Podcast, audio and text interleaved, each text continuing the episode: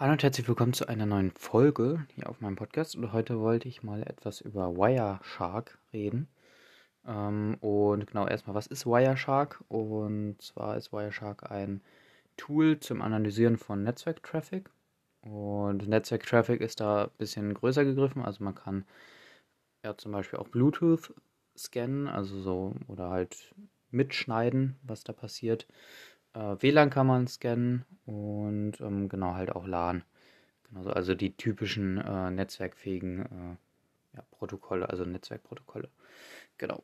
Und da habe ich jetzt eine sehr interessante Methode gefunden und zwar war es bisher, also ist es eigentlich bisher immer so gewesen, dass ich ja, Wireshark genutzt habe, auf, um halt bei einem Desktop-PC zum Beispiel den Datenverkehr mitzuschneiden und genau, jetzt habe ich aber herausgefunden, dass es auch einen Docker-Container gibt für den äh, ja, Wireshark.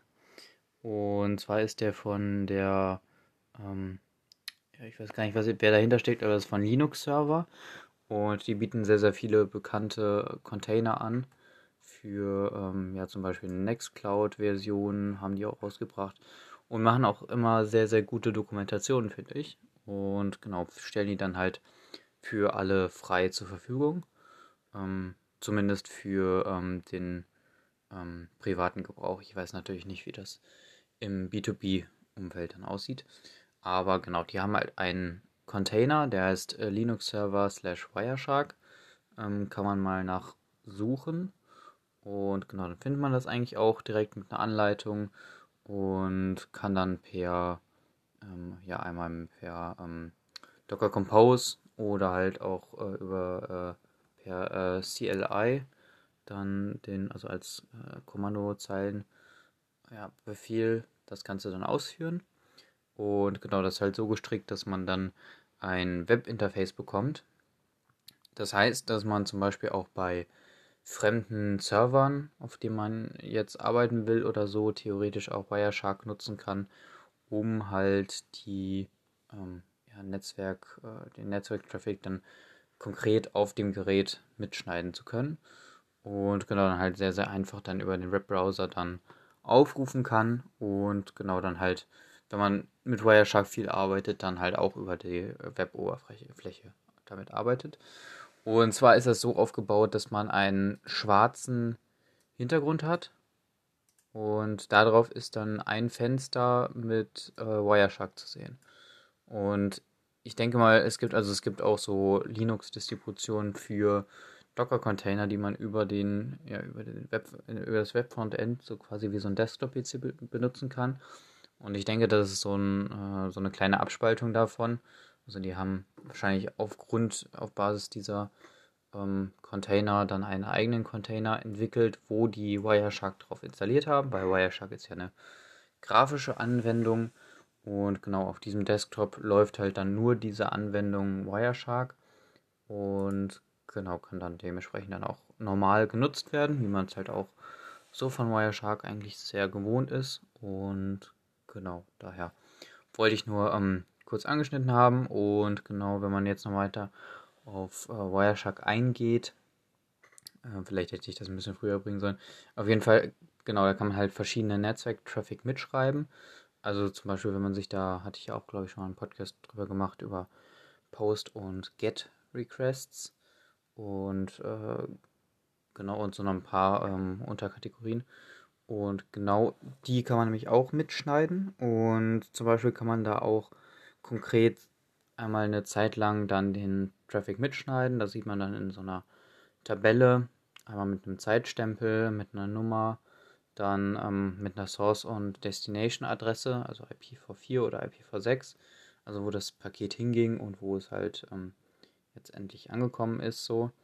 Und genau, dann sieht man das Protokoll, die Länge und genau dann halt noch ein paar Informationen, genau wie zum Beispiel ähm, genau, Port, ähm, was gibt es da noch?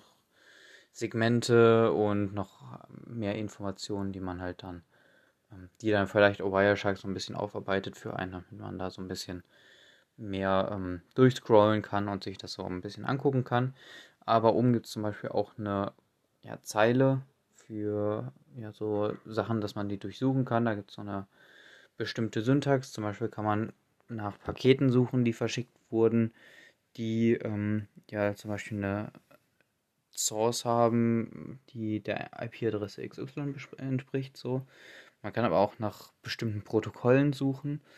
Und da kann man zum Beispiel auch konkret dann nach HTTP-Protokoll, nach dem HTTP-Protokoll suchen, also dem, ähm, ja, dem unverschlüsselten Protokoll. Ähm, genau, der Gegenspieler ist dann HTTPS, also das S steht dann für Secure. Und genau, wenn man jetzt aber konkret nach HTTP guckt, dann kann man halt unverschlüsselte Webverbindungen sich anschauen und da theoretisch auch Passwörter finden. Das habe ich auch mal ausprobiert. Und genau, da kann man auf jeden Fall einiges finden, wenn man da so ein bisschen snifft, nennt man das auch. Genau, und ähm, genau, ist natürlich nur für ähm, ja, private Zwecke einsetzbar und nicht für Hacking-Zwecke. Das ist natürlich illegal. Aber natürlich so für einige Sachen ist es vielleicht hilfreich, wenn man sieht, wenn man wissen, wissen will, äh, wohin jetzt der ähm, Rechner konkret telefoniert. Da kann man zum Beispiel auch gucken, ob ähm, da irgendwelche unseriösen Quellen angefunkt werden. Also dass man zum Beispiel ein Virus hat und eine Backdoor, die man mit einer äh, ja, mit einem anderen Server kommuniziert, äh, was eigentlich nicht ähm, ja, sein sollte. Und genau das kann man halt einfach dann gucken und dann theoretisch, wenn man zum Beispiel, hatte ich auch in einem anderen Video angeschnitten, so einen eigenen DNS hat, dann könnte man diese Anfragen dann auch blockieren, also dass die nicht nach außen gehen. Und genau, das ist so ein bisschen zu Wireshark heute gewesen. Ähm, genau, natürlich äh, muss man natürlich wissen, wenn man das jetzt über, ähm, über die, das Web-Frontend nutzt, dann ist das erstmal auch nicht verschlüsselt, also nicht HTTPS verschlüsselt. Ähm, und genau daher werden diese Pakete letztendlich ja auch mitgelockt, weil das ja auch über diesen Server läuft. Und das kann man natürlich dann auch rausfiltern. Aber genau, das ist halt auch über HTTP. HTTP. Und ähm, genau sollte man natürlich wissen, dass man sich selber quasi auch mitlockt, wenn man das dann über das Webfrontend macht, natürlich, weil Daten werden dann auch immer ausgetauscht. Genau. Und ja, ich hoffe auf jeden Fall, dir hat die Folge gefallen. Konntest du ein bisschen ähm, was Neues mitnehmen äh, von Wireshark und Docker. Und ähm, ja, genau, dann hören wir uns im nächsten Podcast. Bis dahin, ciao.